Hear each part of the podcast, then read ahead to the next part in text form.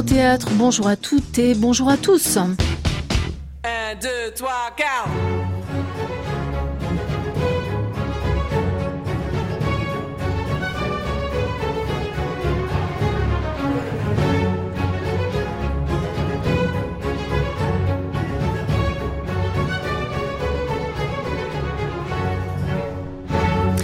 Avec Sophocle sont apparus Antigone et Ismène, suivis d'Électre, d'Iphigénie et de Chrysothémis.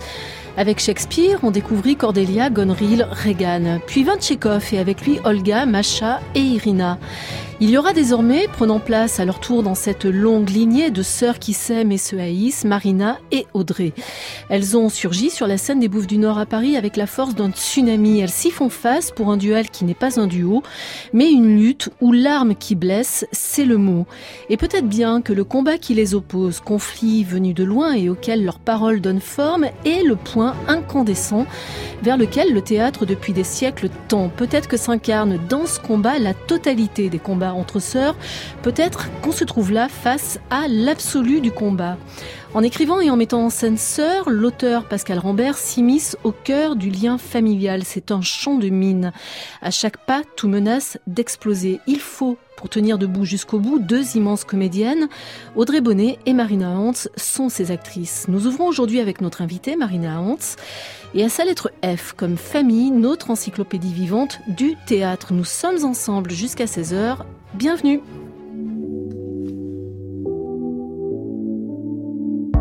N'existe pas sans son contraire, qui lui semble facile à trouver. Le bonheur n'existe que pour plaire, je le veux. Enfin, je commence à douter d'en avoir vraiment rêvé. Est-ce une envie Parfois, je me sens obligée. Le spleen n'est plus à la mode, c'est pas compliqué d'être heureux. Le spleen n'est plus à la mode, c'est pas compliqué. Tout, il faudrait tout oublier il faudrait tout oublier. On joue, mais là j'ai trop joué. Ce bonheur, si je le veux, je l'aurai. N'existe pas sans son contraire, une jeunesse pleine de sentiments. L'ennui est inconditionnel, je peux ressentir le malaise des gens qui dansent. Bonjour Marina Bonjour. Est-ce que vous êtes, vous et Audrey Bonnet, euh, qui êtes toutes les deux sur la scène des Bouffes du Nord, dans ce spectacle, sœurs, Marina et Audrey, mise en scène et écrit par Pascal Rambert, les petites sœurs des grandes sœurs qui peuplent le théâtre depuis les tragiques grecs, dont j'ai cité quelques noms en ouverture de cette émission? Mm, Je crois. En fait, on se le dit depuis longtemps, surtout. On s'aime euh, en dehors des convenances et des choses attendues euh, à, travers le lien artistique en fait, à travers l'admiration et le regard euh, qu'on peut avoir l'une sur l'autre sur l'artisanat de l'une et de l'autre en fait depuis des années depuis moi la première fois que j'ai vu Audrey c'était au conservatoire dans l'échange. Elle avait fait un atelier de deuxième année elle jouait Marthe. J'avais vu ça je m'étais dit mais qu'est-ce que c'est que ça? C'est qui cette fille? Et c'était un mélange d'admiration, d'envie de la rencontrer et tout. Et puis euh, on est toujours venu voir euh, le travail de l'une et de l'autre. On a des amis en commun. Et puis ce lien, et puis c'est quand même elle qui a fait le, le lien avec Pascal Rambert parce que ça faisait très longtemps qu'elle lui parlait de moi en fait. Et elle lui disait, il y a une actrice qu'il faudrait que tu rencontres, c'est Marina, etc. Et Pascal dit souvent, euh, comme c'est sa muse depuis des années, hein, mm. qu'elle l'a autorisé à, m'appeler et, à, me demander de venir travailler avec eux, en fait. C'est drôle. Sans cet amour, la représentation ne pourrait pas être ce qu'elle est, sans cet amour réciproque entre vous Ah non, c'est la condition de tout, en fait, parce que c'est pas un duel d'actrices, justement.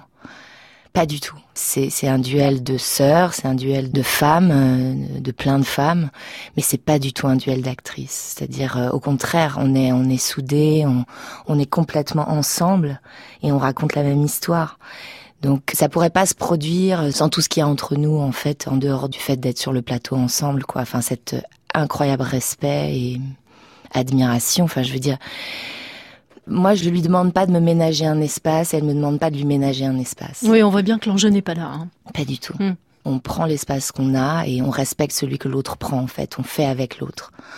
Donc c'est la condition pour laquelle ce spectacle est ce qu'il est, je pense, et, et, aussi la raison pour laquelle Pascal dit qu'il a eu envie d'écrire ce, ses sœurs, en fait. Il nous a vu répéter pour la première fois et puis il a eu l'idée et ça l'a inspiré pour écrire une pièce. Mais quand il y a une telle qualité de relation entre deux interprètes, ça permet aussi que justement le texte aille lui très loin dans ce qui peut parfois ressembler à de l'agression, de la violence euh, et une forme de mise à mort par le mot de celui qui, ou de celle qui fait face. Marina Hans Certainement, parce qu'il y a euh, la complicité de cette violence en fait. C'est-à-dire que nous, quand on a découvert la pièce, on, on était très nerveuse. Faut savoir qu'on s'engage avec Pascal sans avoir lu le texte déjà, donc c'est une, une chose particulière. Donc on découvre le texte, on sait déjà qu'on va le jouer. On a mis des semaines à s'en remettre en fait à se dire qu'il fallait qu'on joue ça, qu'on incarne cette violence-là dans les mots. On s'attendait pas du tout, on savait pas à quoi s'attendre. Et on a la complicité de cette découverte. Et on a la complicité de la violence, de la tragédie, du tragique. Moi, tous les, les, les, les gens avec lesquels j'ai travaillé, la violence, la tragédie, le mot, le mot, la dureté, étaient des gens avec lesquels je riais énormément. Et les choses plus comiques que j'ai pu faire, alors pas, pas vraiment au théâtre, mais plus au cinéma ou quoi, bah souvent j'ai rencontré des gens parfaitement sinistres parce qu'ils devaient faire rire les gens en permanence et ça les déprimait complètement. Nous, on a la complicité de la, tendresse en fait, de se dire mais comment on va faire, pourquoi on fait ça, à quoi ça va servir, qu'est-ce que cette responsabilité-là? Et ça crée beaucoup de chaleur en fait dans l'espace de répétition. Alors, on va parler de la famille dans cette émission, Marina Hunt, celle du sang et celle qu'on se choisit, celle qu'on se fabrique, celle où on est, et puis celle, voilà, qu'on coopte par la suite et qui vous est tout aussi naturelle. Je voudrais, pour commencer, repartir un peu en arrière et revenir vers votre mère, la comédienne Ludmila Michael. Mhm. Je vous propose de l'écouter. C'est une archivina qui date de 1996. Vous avez une fille? Oui. Est-ce qu'elle a été élevée aussi par vos rôles et vos personnages? J'ai pas l'impression, non. Enfin, en tout cas, j'ai essayé pas. Et puis je m'aperçois finalement qu'elle a, elle a regardé beaucoup plus que je n'imaginais. Parce qu'elle me l'a, elle me l'a dit récemment. Parce que j'ai toujours pensé que justement, je n'existais pas comme actrice pour elle quand elle était petite. Je me suis complètement. Puis elle vous a vu sur scène, j'imagine. Mais en fait, elle m'a vu énormément, mais elle n'était pas. Je veux dire, elle, elle ne hantait pas les loges, elle n'était pas en demande en disant je veux revoir ceci, passe-moi une cassette, pas du tout. Et en fait, je me suis aperçue beaucoup plus tard que dès que j'avais le dos tourné, elle passait les cassettes et que euh, ce qu'elle avait vu au théâtre l'avait énormément marqué et que ma en fait ma vie d'actrice avait eu beaucoup d'importance alors que moi j'essayais de lui faire oublier justement. J'ai un souvenir très précis au français quand elle avait 3 4 ans et la trilogie de la villégiature ou 5 ans, je sais plus, elle était toute petite et à un moment, je lis une lettre près du feu, la mise en scène de Streller et je pleure. Et j'ai entendu une petite fille pleurer. Et un petit un bruit, effectivement, on a dû la sortir, mais c'était très très discret. Et puis elle est revenue. Et elle ne voulait plus bouger. Bon, et j'ai su après, elle était accompagnée par une jeune fille. Ça avait été, elle ne pouvait pas faire la différence. Donc il y avait confusion. Mais de là à dire que qu'est-ce qu'il faut faire? Arrêter de faire ce métier quand on a des enfants, peut-être. C'est peut-être pas très bien au fond. Mais si j'avais senti que ça mettait son équilibre en, en péril, si ça, et sa, sa, santé ou sa vie, euh, je me serais arrêtée tout de suite. Moi, ce que, ce que je trouve intéressant, parce qu'au fond, c'est le début, c'est la, c'est la racine, c'est la matrice, ce que raconte votre mère. Être enfant de comédien et de comédienne, c'est devoir démêler ce qu'il en est du faux et du vrai, et peut-être ne pas le démêler du tout. Je me demandais si on devient soi-même actrice pour que le trouble persiste, ou pour aller voir de, de plus près de quoi est fait ce trouble dans lequel vous étiez petite fille. Je ne saurais pas vous répondre directement à cette question parce que je ne sais pas moi-même. Euh, ce qui est vrai, c'est que le, la, mes parents, ma mère, travaillaient tout le temps parce qu'elle était à la Comédie Française et comme on le sait, les acteurs travaillent sur plusieurs spectacles, sont euh, enchaînés à cet endroit par leur passion. Moi, j'y ai fait de, deux années et j'en suis partie en courant tellement j'ai trouvé ça difficile. Et je sais maintenant à quel point c'est un engagement total. Je pense que l'empathie euh, qu'on a quand on est enfant euh, pour son parent se trimballe partout. Et donc, euh, comme je l'ai vu beaucoup en scène, effectivement, euh, mon empathie de, de petite fille euh, s'est greffée sur chaque personnage qu'elle interprétait, qui était forcément une partie d'elle. Et je devais ressentir ces émotions euh, de cette manière-là et avoir l'impression d'avoir une relation à travers le théâtre, certainement, à travers la poésie, à travers les textes. C'était comme une, un terreau, de, un, un endroit de langage, en fait. Après, moi, j'étais très fâchée de ce métier qu'elle faisait. Hmm. Donc, effectivement, j'étais pas, j'avais pas envie d'être actrice. En revanche, cette langue euh, secrète, l'endroit des émotions, en fait, qu'elle me cachait dans la vie, euh, était un endroit en fait dont j'étais spectatrice et je captais très bien qu'il y avait des parcelles d'elle là-dedans et que c'était pas du tout juste un masque. En fait, j'attrapais beaucoup plus de choses qu'elle ne l'imaginait et c'est vrai qu'elle a voulu me protéger de ça et qu'elle voulait pas me mélanger à tout ça et et que pour elle le, travail d'acteur c'était un engagement très intime, très personnel aussi. Il y a une autre femme qui a eu euh, une fille, actrice, un époux, acteur, et non des moindres, et qui elle aussi parle de ce que c'est que jouer et ne pas pouvoir, quand on joue, être euh, à la fois chez soi et sur le plateau. C'est Simone Signoret. Moi, je sais que je suis euh, monstrueuse quand je suis en période de travail.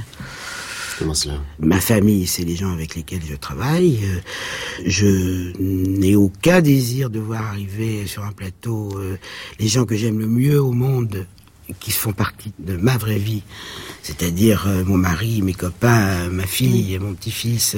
Je ne veux pas voir ces gens-là venir la déranger, elle, c'est-à-dire le personnage que je suis momentanément, temporairement.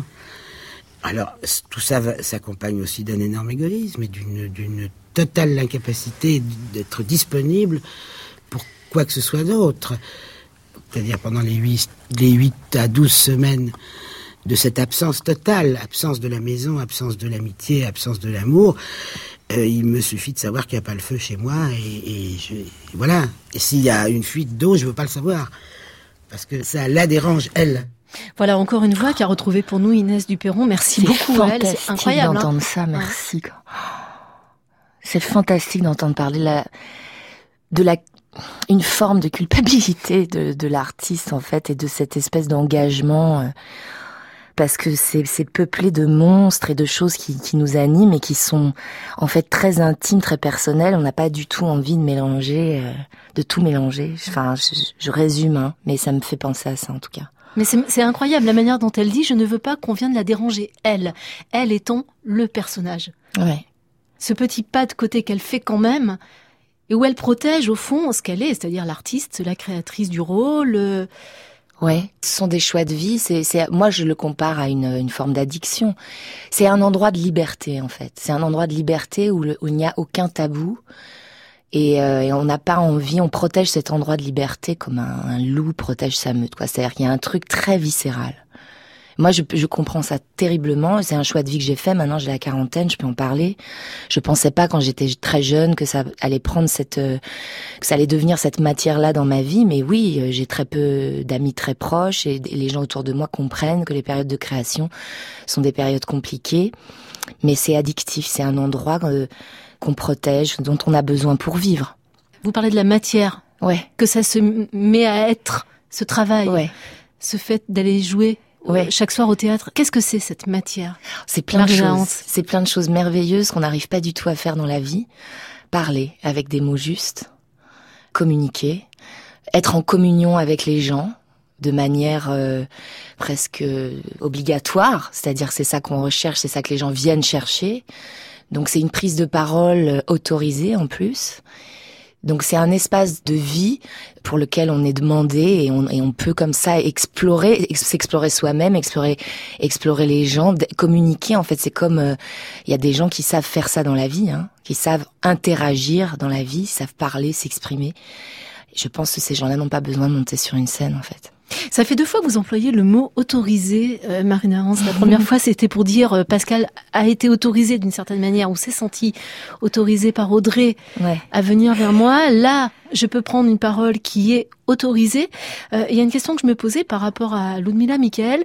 Est-ce que, par exemple, quand vous avez remis vos pas dans les pas de votre mère en jouant après elle, partage de midi et de Claudel, le rôle disait, c'était une façon d'aller chercher l'autorisation ou de vous passer de l'autorisation, au contraire, maternelle? Mais euh, c'était pas euh, par rapport à elle l'autorisation, je crois pas. En fait, c'était euh, plus une chose qui m'est tombée dessus assez vite où le fait d'être la fille d'une actrice faisait qu'à chaque fois que j'ouvrais la bouche en tant qu'actrice, c'était suspect. Mm. Les, les, obstacles qui m'ont été proposés, qui étaient effectivement à un moment donné de jouer les mêmes rôles qu'elle, bon, elle avait tout joué, il fallait bien qu'un jour ça tombe sur un rôle qu'elle avait joué. Je les ai pas cherchés, je les ai même refusés dans un premier temps. J'ai fait deux fois plus de formation que n'importe quel acteur. J'ai été en Angleterre, en France j'avais un problème avec la légitimité et ma pauvre maman me disait mais moi il n'y a pas de problème elle elle me soutenait. Tout de suite, il y avait, y avait, euh, j'étais fragile et vulnérable comme n'importe qui par rapport à euh, un truc qui venait de mes partenaires, euh, de mes des élèves qui étaient dans la dans la classe avec moi, que ce soit au cours Florent ou au conservatoire, parfois même les professeurs qui me menaient la vie assez dure, qui se demandaient pourquoi j'étais là, si c'était vraiment mon désir, etc. Et donc j'ai été chercher cette liberté et en tout cas j'étais sûre que j'avais envie de faire ça.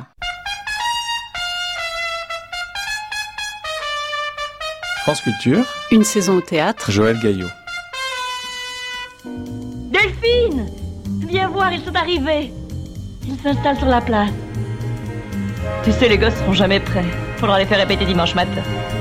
Bah non. Tu crois? Nous sommes deux sœurs jumelles, nées sous le signe des Gémeaux. Mi fa sol la mi ré, ré mi fa sol sol sol ré do. Toutes deux demoiselles ayant eu des amants très tôt. On a parlé de la famille euh, de sang, Marina Hans. On va parler de la famille qu'on se fabrique, de la famille que vous a fabriquée euh, Pascal Rambert. Et je voudrais pour cela qu'on passe par euh, un auteur qui s'appelle Arnaud Catherine, qui a écrit un huis clos sur deux frères. Il a inventé cette relation et il nous raconte ce qui peut s'engouffrer dans une relation fraternelle. Je pense que la relation fraternelle contient tous les sentiments, en tout cas, qu'on a affrontés dans la passion, dans l'amitié, et c'est très pratique, euh, d'abord parce que voilà, euh, prendre un personnage de frère, pour moi, comme je n'en ai pas, euh, je suis sûr qu'au moins ce, ce, frère qui n'existe pas ne va pas m'en vouloir.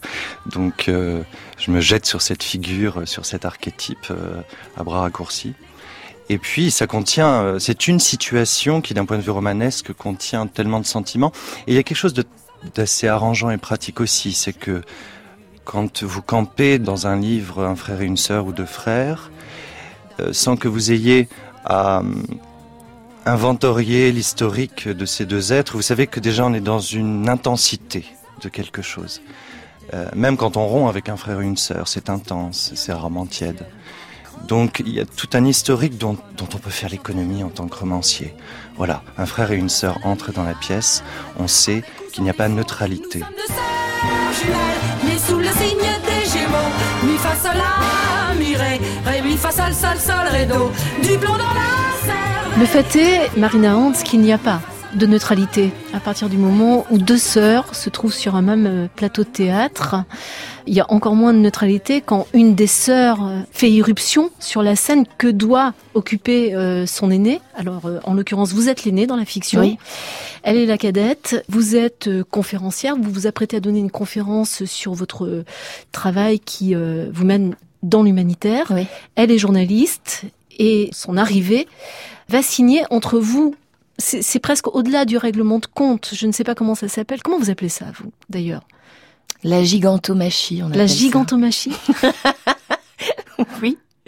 Ou alors on dit c'est le combat des titanes, si ça existe. Parce qu'elle dit ça souvent Audrey dans la pièce. La tyranne, si ça existe.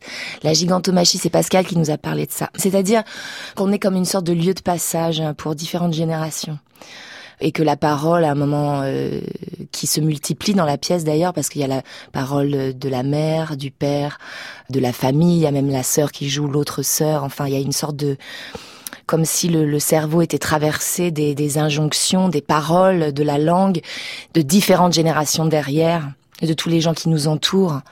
Voilà, que ce soit à travers la famille, à travers euh, les mythes.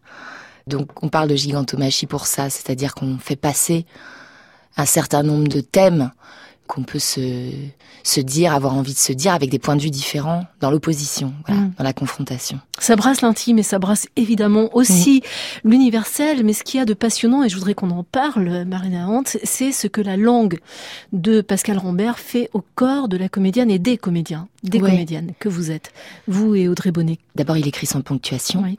donc on reçoit des carrés comme ça sur les pages. C'est des espèces de carrés ou des grands rectangles de texte.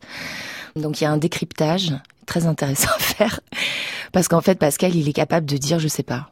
C'est pas du tout quelqu'un qui écrit avec euh, essentiellement son cerveau et sa théorie. Pas du tout. C'est parfaitement organique.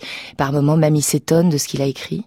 Même une pièce qu'il a écrite la même année. Hein. Il l'a écrite euh, en urgence, donc c'était vraiment quelque chose. Euh, mais la plupart du temps, on va lui dire mais Pascal, est-ce que est-ce que tu mais débrouille-toi, fais ton travail d'actrice, d'interprète. Alors du coup, on est comme des exploreurs, on, cherche, on cherche l'endroit, l'organicité en fait, l'organicité. Donc c'est un travail. Euh, c'est de l'instinct pur, c'est-à-dire à aucun moment dans la dans la conversation on va rendre psychologique ce qui ce qui se produit dans la langue c'est de l'instinct pur et il faut il faut être poreux à ça. Donc c'est une langue qu'on doit rentrer en soi. Je sais pas comment expliquer, mais comme de la musique en fait. C'est-à-dire euh, et le cerveau se met à fonctionner dans un deuxième temps. C'est-à-dire que moi, là, ça fait déjà euh, une dizaine de fois qu'on joue. Par moments, je commence à comprendre certaines choses que Pascal a voulu dire. Je pourrais en parler maintenant, mais c'est pas mon rôle en tant qu'interprète. Mm. Donc c'est une expérience très sensorielle. Et je pense qu'ils cherchent d'ailleurs des interprètes qui vont pouvoir euh, recevoir cette langue et la, et la ressortir. Euh... Ils parlent d'ingestion d'ailleurs à ce niveau-là. Oui, on peut parler d'incorporation. Hein. Vous donnez, vous donnez chair humaine à, à, l'écriture, à de l'immatériel. Moi, je pense beaucoup à Paul Claudel. Plus je vois le travail euh, d'écriture de Pascal Rambert, plus je pense à Paul Claudel. Nous allons lui consacrer une émission sans tarder d'ailleurs. Et Paul Claudel écrivait des blocs pour les personnages, mais il ne savait pas qui serait dépositaire du bloc qu'il avait écrit. Est-ce que vous avez le sentiment, Marina Hans, que ce que vous dites Audrey pourrait le dire Ah oui. Et inversement Ah totalement. Indifféremment? Mais ça, il nous l'a dit en plus. Parce que dans un premier temps, quand il a écrit, pour lui, ça pouvait être même euh, pour la même personne.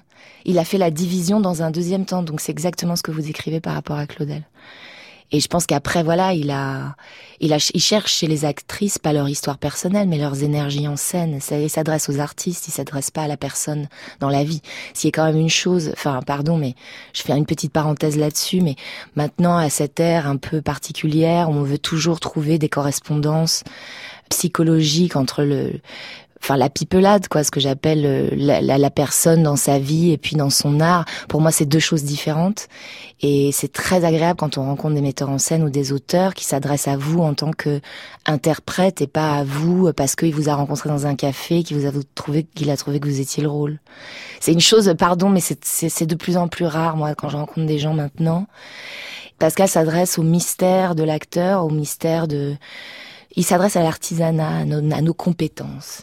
Et il dit, voilà, Audrey, Bonnet, Marina Hans, elles vont savoir faire ça. Mm. Ça s'arrête là.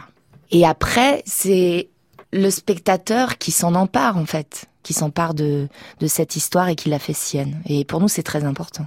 Il s'empare aussi d'une langue pour la faire sienne, au-delà d'une histoire. C'est ça qui est assez euh, étonnant euh, au Théâtre des Bouches du Nord.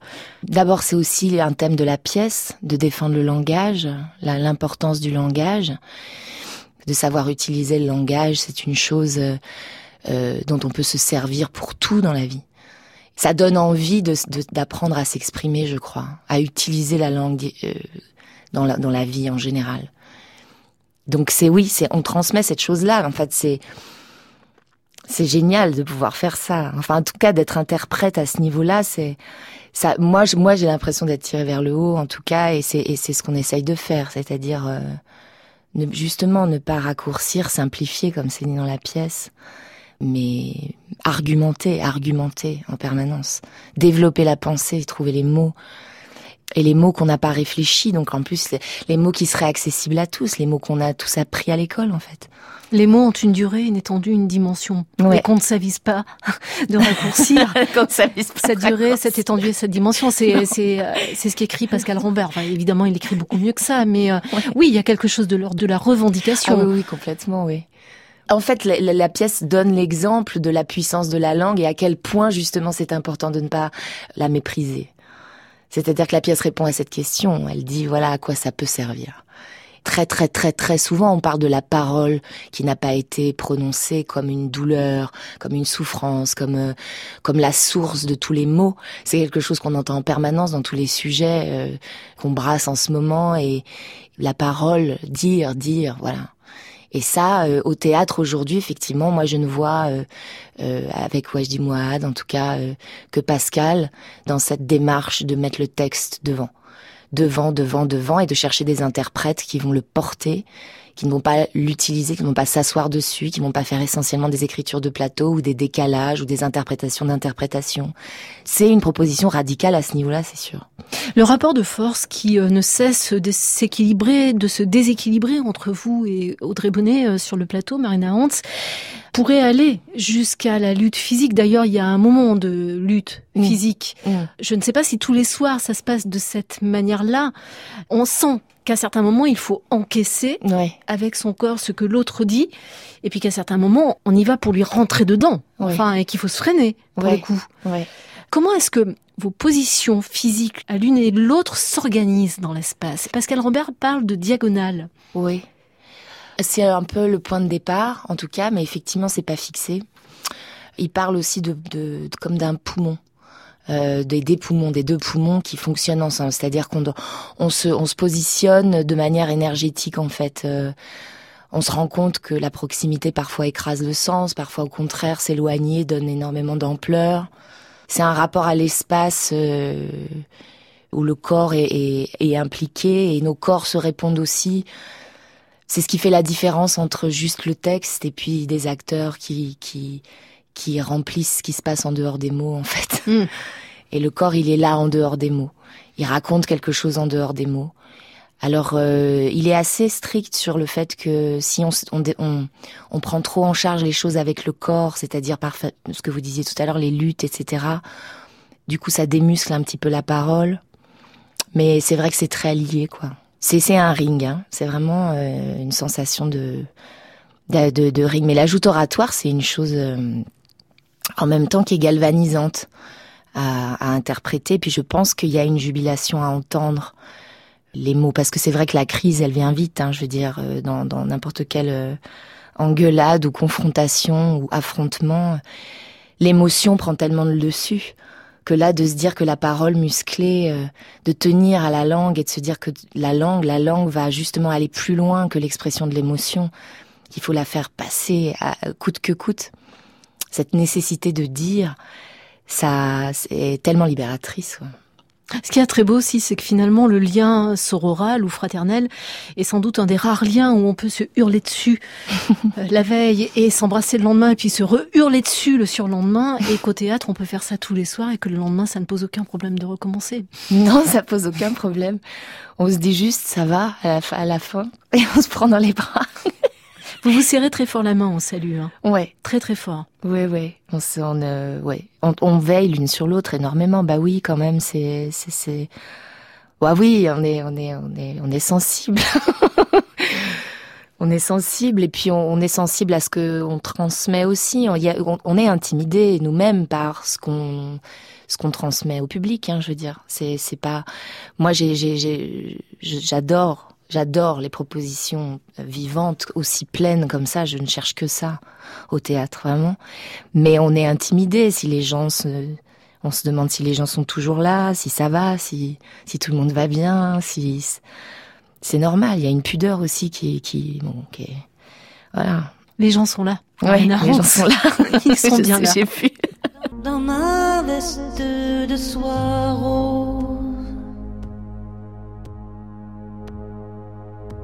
Je déambule morose.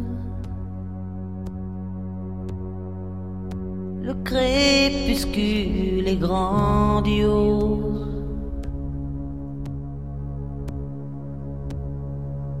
Mais peut-être un beau jour. Merci mille fois à vous, Marina Hunt, Merci, d'être passée nous voir dans une saison au théâtre. Je rappelle que vous jouez au théâtre des Bouffes du Nord aux côtés de Audrey Bonnet, danseur sous-titré Marina et Audrey, texte magistral que met en scène non moins magistralement l'auteur Pascal Rambert et c'est jusqu'au 9 décembre.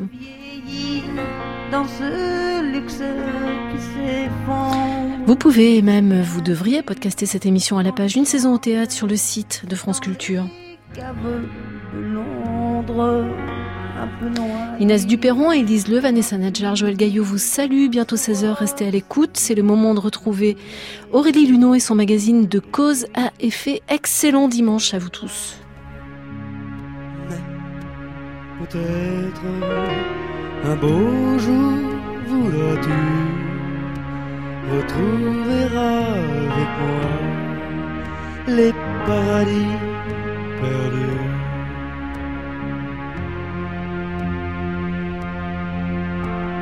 Dandy, un peu maudit, un peu vieilli, mes musiciens sont ridés sur ce clavier, c'est jauni, j'essaie de me rappeler encore une fois les accords de ce rock sophistiqué qui étonnait Anglais.